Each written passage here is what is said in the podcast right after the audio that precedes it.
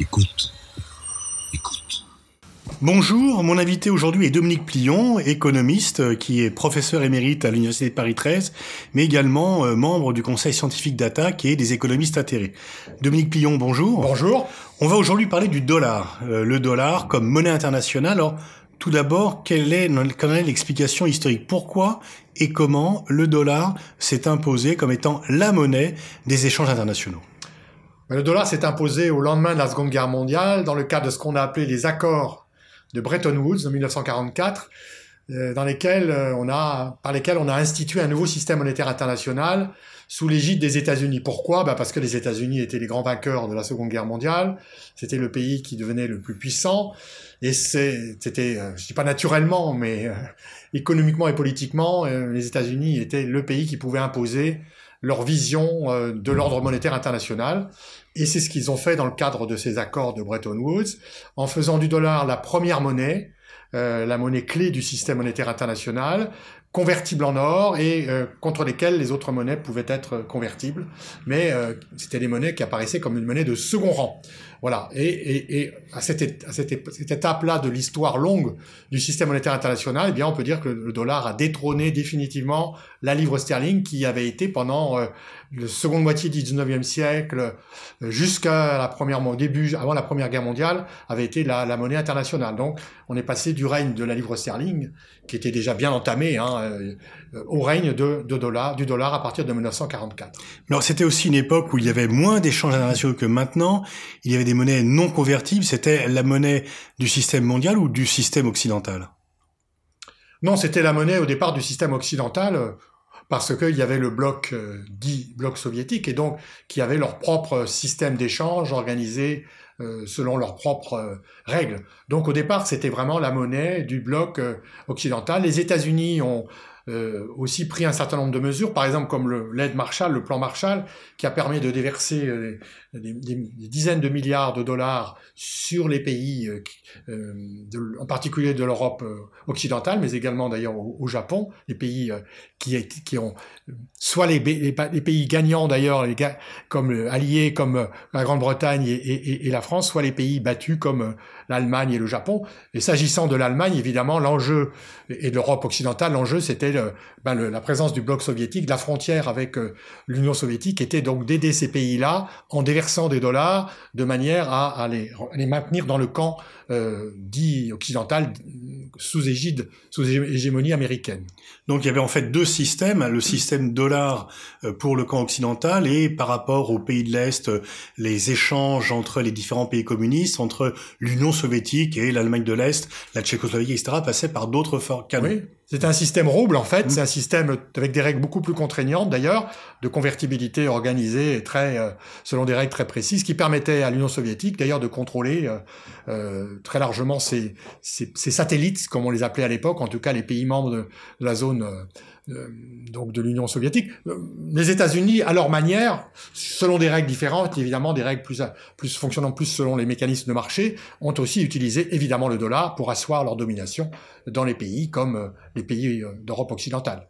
Alors, à partir de quand euh, ce système a été remis en cause? C'est en les accords, de, le système de Bretton Woods, c'est la convertibilité du dollar en or vaut jusqu'au début des années 70. Oui, en effet. Alors, ce qui s'est passé, c'est que le, les, autres, les pays européens, euh, notamment ou le Japon, se sont développés, il y a eu une reconstruction qui a bien, qui a bien réussi, euh, euh, il y avait un besoin, une soif de, de, de, dollars, mais aussi un développement des marchés financiers.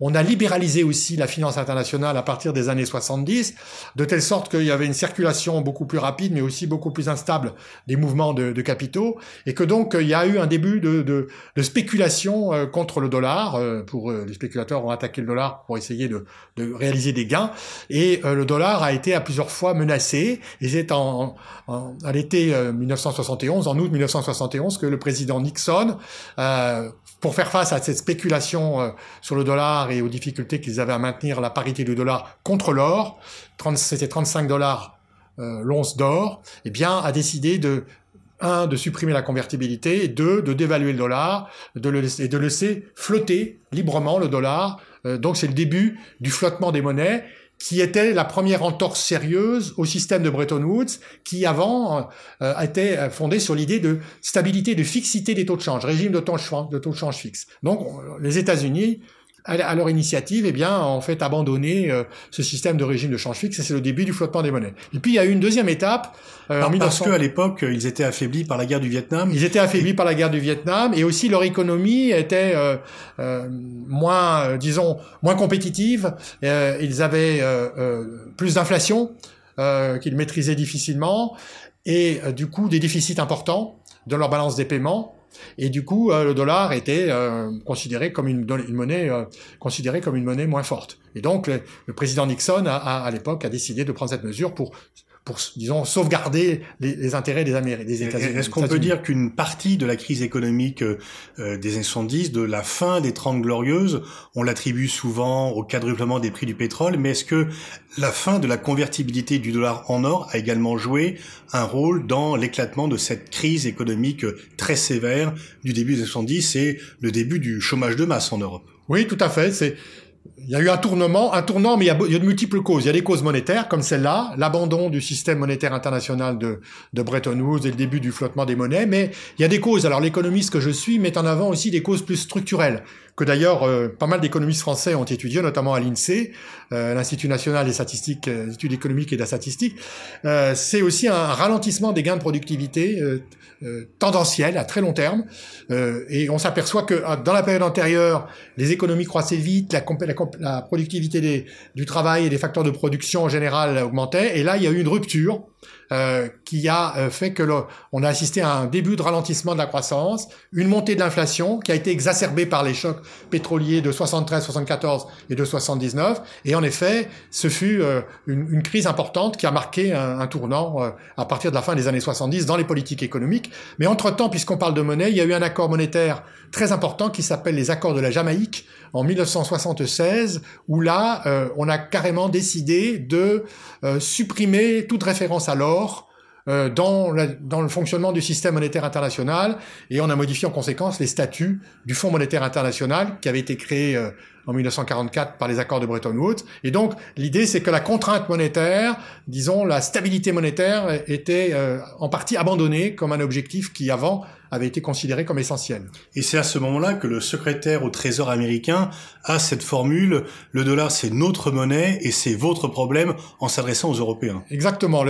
L'idée c'était que les Américains ne voulaient, voulaient, voulaient utiliser leur monnaie et l'utilisaient de fait comme un instrument de domination euh, pour défendre leurs intérêts propres, mais euh, qu'ils ne voulaient pas en supporter les contraintes. Et donc quand les pays européens par exemple ou le Japon ou d'autres se plaignaient euh, de l'instabilité du dollar et que les États-Unis ne faisaient pas ce qu'il fallait notamment la Banque centrale des États-Unis, la Federal Reserve, ne faisait pas ce qu'il fallait pour stabiliser sa monnaie, il répondait, ben, c'est ce qu'on appelle en anglais le benign neglect, la, négligence douce, traduction mot à mot, c'est-à-dire il disait, ben nous, euh, débrouillez-vous, c'est à vous de stabiliser votre monnaie contre le dollar, et euh, nous, euh, c'est pas notre problème. Et c'est ainsi d'ailleurs que les Européens très vite ont décidé de créer leur propre système monétaire, ou, plutôt de stabiliser les monnaies européennes les unes par rapport aux autres. Et on a eu comme ça deux expériences, voire trois euh, monétaires, qui, qui, sont intéressantes à mentionner parce qu'elles sont à l'origine un peu de, du processus d'intégration monétaire en Europe. Il y a eu ce qu'on a appelé le serpent monétaire. On a essayé de stabiliser les monnaies européennes par rapport au dollar. L'idée d'un serpent, c'est qu'on voulait que quand il y avait des fluctuations contre du dollar, eh bien tout le monde fluctue en même temps de la même manière, donc les monnaies se rapprochaient. Après, il y a eu le, il y a eu le système monétaire européen à partir de 1979, et puis en 1999, la, la monnaie unique. Et donc cette tentative européenne de stabilisation monétaire, c'est parce que les embardés du dollar, évidemment, nuisaient euh, aux économies européennes. Avec notamment lorsque la dette d'un pays est libellée en dollars, et on se rappelle que dans les années 80, entre Carter et Reagan, le dollar est euh, de, à l'époque c'était en francs, de 4 à 10 francs, il y avait une dette euh, qui augmentait euh, naturellement sans que le pays en question n'y soit pour quoi que ce soit. Exactement. Alors, ce qui s'est passé, c'est qu'il y a eu un tournant que certains économistes appellent le coût, COUP, hein, de, de, de 1979. C'est que les États-Unis, connaissant une inflation forte, euh, en 19, dans la fin des années 70, notamment suite au choc pétrolier, mais pas uniquement, suite au dérèglement du fonctionnement de leur économie, il y a eu euh, un choc monétaire très violent mené par euh, Monsieur Volcker, qui, était président de la Banque centrale des États-Unis, qui a décidé de monter brutalement les taux d'intérêt, qui ont pratiquement doublé en, niveau. Et euh, du coup, les taux d'intérêt euh, augmentant, le dollar aussi s'est fortement apprécié. Et donc l'appréciation du dollar, donc au début des années 80 que vous mentionnez, s'explique en grande partie par cette politique extrêmement violente hein, des États-Unis pour lutter contre l'inflation. Et évidemment, ça a été, ça a eu des conséquences dramatiques. Ça a eu des conséquences d'abord en termes de ralentissement de l'économie américaine, mais aussi d'économie mondiale. Et deuxièmement, en effet, ça a mis en grande difficulté tous les pays qui étaient endettés en dollars. En gros, c'est le cas de tous les pays en développement et notamment les pays latino-américains. Donc, dans tous ces pays, il y a eu une, crise de la dette euh, qui, s'en est suivi parce que, en effet, la valeur, la valorisation de la dette en dollars a augmenté et que donc le coût du remboursement de la dette, quand ils devaient acheter des dollars avec leur propre monnaie, était devenu prohibitif et ces pays ne pouvaient plus, euh, ne pouvaient plus, euh, disons, euh, suivre, ne pouvaient plus subvenir aux, besoins de leur endettement international. Il y a un de vos collègues qui a dit que lorsque l'on possède le dollar et donc la monnaie internationale, c'est un peu comme émettre des chèques que l'on ne porte jamais à la banque. Est-ce que effectivement les États-Unis ont cet avantage et est-ce que l'ampleur des déficits américains, tant budgétaires que commercial, s'explique parce qu'ils leur suffit, euh, pour faire court, mais vous allez montrer ça de façon plus élaborée, de faire marcher, comme on dit, la planche à billets pour compenser ces déficits. Oui, je pense que c'est assez juste. Alors, euh, euh, je sais pas si c'est à lui que vous faites allusion, mais la phrase la plus célèbre, c'est celle de Jacques Rueff, qui était un des conseillers de général de Gaulle, qui est pas tout à fait du même bord en termes d'analyse économique que moi, mais qui a cité cette phrase, qui a fait cette, cette déclaration en disant le, le dollar, c'est pour les États-Unis le déficit sans pleurs. C'est-à-dire le fait d'être capable d'avoir un déficit en sachant qu'on n'aura pas à, rembourser la dette, puisque quand on est dans déficit, on émet une dette pour financer ce déficit, sachant que comme tous euh, ces déficits, ces déficits sont euh, libellés en dollars et que l'économie mondiale a, besoin de dollars, on parle d'une soif de dollars, eh bien les Américains, les États-Unis à l'époque étaient convaincus, non sans quelques raisons d'ailleurs, qu'ils n'auraient pas à rembourser, en tout cas dans un délai, euh, euh disons, euh, disons défini, euh, leur, dette. Et donc c'est comme ça que les États-Unis ont pu pendant longtemps vivre au-dessus de leurs moyens, en quelque sorte, c'est-à-dire de consommer plus qu'ils ne produisaient, d'où le déficit extérieur, mais aussi de financer massivement à, à l'étranger, par exemple, des investissements directs et, donc de prendre le contrôle de, euh, euh dans des pans entiers d'industrie euh, à l'étranger, que ce soit en Europe, en France notamment, euh, ou euh, par exemple au Japon. C'est ainsi que dans, je crois que c'est dans les années 80, euh, un journaliste connu, Jean-Jacques Servan-Schreiber, créateur de patron de l'Express, avait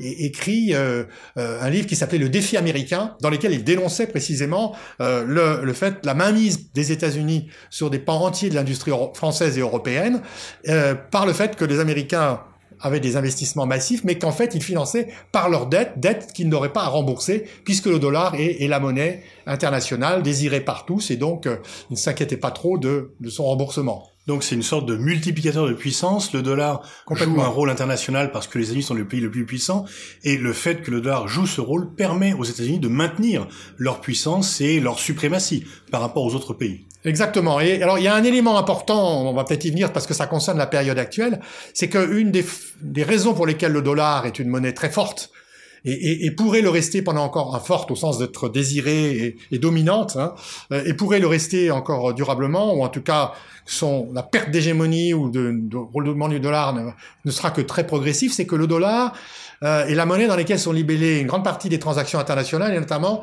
transactions euh, internationales dans les matières premières et le pétrole et l'énergie en général. Et que donc euh, la plupart des contrats, qu'ils soient signés par l'Iran, qu'ils soient signés par le Venezuela, qui sont pas vraiment des amis des États-Unis en ce moment, par exemple, eh bien, euh, sont en dollars parce que euh, le, les, les, multinationales, les majors et compagnie du pétrole, eh bien, travaillent en dollars et, et du coup, le, le, dollar a une suprématie de ce fait-là, du fait que c'est la monnaie par excellence dans les transactions internationales. Alors pourquoi la Chine n'achète pas son pétrole iranien en, en, en renminbi ou en monnaie en, Qu'est-ce qui force la Chine et l'Iran de faire des transactions en dollars alors que ce sont deux pays rivaux des États-Unis. Eh bien, la, Chine, pour des raisons sans doute politiques, je, ne suis pas capable de répondre à la question, euh, peut-être seriez-vous mieux placé que moi pour le répondre, je pense qu'il y a des raisons d'ordre politique. La Chine pourrait, sur le papier, décider de, faire des transactions euh, dans une autre monnaie, euh, par exemple en renminbi, en yuan, euh, avec l'Iran pour, le, pour les contrats pétroliers. Mais elle ne le fait pas. Par contre, elle le fait avec d'autres avec d'autres pays, avec l'Angola par exemple, et aussi avec la Russie pour le gaz naturel. Donc, pourquoi ne le fait pas, ne fait-elle pas avec avec l'Iran? Je ne sais pas. Mais en tout cas, on voit que la Chine commence à vouloir, à essayer de s'émanciper de ce rôle dominant du dollar, notamment sur le marché pétrolier, en concluant des contrats dans sa monnaie avec d'autres pays. Et par ailleurs, autre élément tout à fait intéressant, qui montre bien la volonté de la Chine de s'émanciper progressivement du système dollar, de la domination du dollar, c'est qu'elle vient d'ouvrir à Shanghai un marché à terme du pétrole en renminbi. Qu'est-ce que c'est qu'un marché à terme? C'est un marché sur lequel les opérateurs vont pouvoir faire des couvertures, se couvrir contre les risques liés aux fluctuations futures du cours du pétrole. Et donc le fait qu'elle ait il a eu ces décisions des autorités chinoises, eh bien, montre que euh, euh, les Chinois, de manière prudente mais certaine, sont en train de mettre en place progressivement des éléments pour pouvoir s'échapper euh, de euh, la domination du dollar. Alors les pays européens ont créé l'euro à l'époque, c'était pour concurrencer le dollar, pour avoir une monnaie de souveraineté, mais on voit bien que dans l'affaire iranienne, eh bien euh, ils sont bloqués, ils ne peuvent pas résister parce que ils utilisent le dollar. Pourquoi l'euro n'arrive pas à concurrencer le dollar? Pourquoi par exemple Air France achète des Airbus en dollars et non pas en euros? Alors, ça pose la question de ce que c'est qu'une monnaie à usage international. Le dollar a été, donc, comme la livre sterling au siècle dernier, une monnaie à usage international. Pour qu'une monnaie soit utilisée internationalement, il faut qu'il y ait un certain nombre de, de, conditions soient réunies que ne réunissent ni l'euro, ni par exemple le yuan ou le renminbi chinois. Alors, Première condition, la convertibilité. Il faut que cette monnaie soit librement convertible euh, à tout moment. C'est-à-dire quand je détiens par exemple du dollar, je puisse repartir sur ma monnaie, euh, par exemple le peso mexicain ou euh, le rouble, la rouble russe, etc., sans aucune contrainte de la part des autorités américaines en particulier. Convertibilité, premièrement. Deuxièmement, il faut que le pays qui émet la monnaie dominante ait un système bancaire très développé à l'international pour que les banques euh, euh, accepte dans tous les coins du monde, dans toutes les régions du monde, les dollars et puisse ensuite les recycler dans le système dollar. Et donc c'est vrai qu'aujourd'hui, quand vous vous promenez dans le monde entier, que vous soyez au fin fond du Laos ou au fin fond, par exemple, du Mali, hein, eh bien vous êtes sûr que si vous arrivez avec des dollars, votre monnaie sera acceptée. En revanche, c'est moins le cas déjà pour euh, l'euro. Vous pouvez vous promener euh, encore au Mali puisque c'est l'ancien empire colonial français et donc euh, on peut penser que les euros sont plus connus, mais si vous allez au Laos, certainement pas. Donc l'idée c'est que euh, les, les, Européens n'ont pas encore un système financier très développé parce que le système monétaire européen, le système financier européen est très fractionné les banques, les systèmes bancaires français, allemands, italiens, encore des grandes différences. Ils ne sont pas un système unifié comme le, système, euh, le système états-unien. Et puis troisième euh, condition qui paraît aussi très importante, c'est euh, la question politique. Il faut que le pays émetteur de la monnaie à usage international ait une stature politique importante et, et aussi une stabilité politique importante. Or, ce qui fait défaut, en particulier à l'euro, dont vous parliez à l'instant, c'est que l'euro est une monnaie, de mon point de vue, incomplète. C'est-à-dire qu'on a créé une monnaie essentiellement pour des raisons économiques et financières, et, l'euro de ce point de vue-là remplit son rôle de monnaie à usage commercial et financier en Europe et au-delà des frontières. Mais en revanche, on n'a pas fait d'union politique, c'est-à-dire qu'on n'a pas donné à l'euro un contenu politique fort pour essayer de, lui, donner une stabilité politique forte. Or aujourd'hui, euh, la crise récente qui vient de se produire après euh, euh, la crise financière de 2008 et des années suivantes, a montré que la pérennité de la zone euro n'était loin d'être assurée, qu'il y avait une, une incertitude sur l'avenir de l'euro, euh, un manque de cohérence et même d'union ou de cohérence des politiques économiques et des, des, des, des, différents pays européens, et que donc il y a une incertitude quelque part sur l'avenir de l'euro et de la zone euro, et donc ça nuit terriblement à, à, à, à l'euro comme monnaie à usage international. Et donc, de facto, aujourd'hui, les quatre ou trois ou quatre principales monnaies dans le monde, si on prend comme critère le poids de ces monnaies sur le marché d'échange, les monnaies, le marché où s'échangent les monnaies les unes contre les autres, le dollar est trois fois plus important euh, que l'euro et euh, quatre fois ou cinq fois plus important que d'autres monnaies comme le yen japonais, etc. Et donc, si vous voulez, la, la, la, la raison pour laquelle les autres monnaies comme l'euro, comme le yuan et, euh, le yen ne jouent pas, ou, le franc suisse, par exemple, ne jouent pas un, un, rôle très important, même si elles ont des qualités par ailleurs, eh bien, c'est parce que ces conditions ne sont pas, ne sont pas remplies. De plus, euh, les pays européens, euh, par exemple l'Allemagne, ne souhaitent pas que l'euro s'internationalise. Pourquoi? Eh bien parce que le jour où elle sera, cette monnaie sera internationalisée, ça veut dire qu'il y aura probablement des, des risques de spéculation plus fortes euh, lié à son usage aux quatre coins de la planète sur cette monnaie et qui pourrait nuire à la stabilité de l'euro. Donc, il n'y a pas une volonté politique, comme ce fut le cas des États-Unis, d'internationaliser la monnaie de la part des principaux pays européens. Alors l'an dernier, au forum de Valdai, Poutine a appelé la dédollarisation de l'économie internationale. Euh, Bruno Le Maire euh, a émis quelques soupirs par rapport au rôle du dollar en disant on voit très bien, par exemple, qu'avec l'affaire iranienne, les États-Unis non seulement ont brisé l'accord, mais veulent empêcher les sociétés françaises de commercer. La BNP a été condamnée à 9 milliards d'amendes, ce qui n'est pas rien, pour avoir utilisé le dollar dans une transaction avec un pays que les États-Unis voulaient interdire. Est-ce que tout ceci ne pourrait pas pousser à la fin bah, les pays européens d'un côté, mais peut-être aussi d'autres à se dire, finalement, le dollar, il est pratique, il est d'usage facile, mais les contraintes qui euh, sont attachées à son utilisation sont plus importantes que les facilités. Est-ce que finalement la politique de Trump, euh, très punitive, euh, très contraignante, ne risque pas de porter atteinte au rôle du dollar comme monnaie internationale à moyen terme? Oui, je pense que la réponse est oui. Je pense que le paradoxe de la politique de Trump, c'est que c'est America First, c'est une politique pour redonner, un, asseoir la domination des États-Unis, mais qu'en fait, il tire un but contre son camp, si je puis dire, le président actuel des États-Unis, en faisant cette politique, parce que il incite de facto les autres pays euh, de la planète, notamment ses adversaires euh, commerciaux, euh, parce que parmi les adversaires commerciaux, il n'y a pas que la Chine, même les pays européens sont dans cette dans cette situation, évidemment, qui sont en principe des alliés hein, euh, sur le plan euh, militaire, par exemple. Eh bien, euh, incite ces pays à, à, à, à, chercher des solutions alternatives. Et c'est ainsi que la Commission européenne a tenté d'organiser, euh, sans que ceci se soit développé très très fortement pour des raisons techniques et politiques, un système de troc avec l'Iran, par exemple, pour pouvoir échanger eh bien du pétrole contre des marchandises euh, par les pays de l'Union européenne. Hein. Et euh, ceci est une première étape. Euh, autre exemple de la maladresse des, des, des États-Unis qui pourrait à terme les amener à la création d'un système financier qui, qui les détrônerait progressivement. Il y a un système, le principal système bancaire international qui permet de relier toutes les banques les unes par rapport aux autres, qui s'appelle le système SWIFT. C'est un système donc de télécommunication qui fait que quand vous faites un transfert entre, je sais pas, n'importe quel pays, la France et le Japon ou la France et, euh, et le Mexique, eh bien, vous allez utiliser ce réseau très sophistiqué qui est qui est piloté par l'ensemble des grandes banques. Eh bien, les États-Unis ont fait des pressions considérables pour exclure l'Iran de ce système, sans jusqu'ici, sans à ma connaissance, sans, sans succès.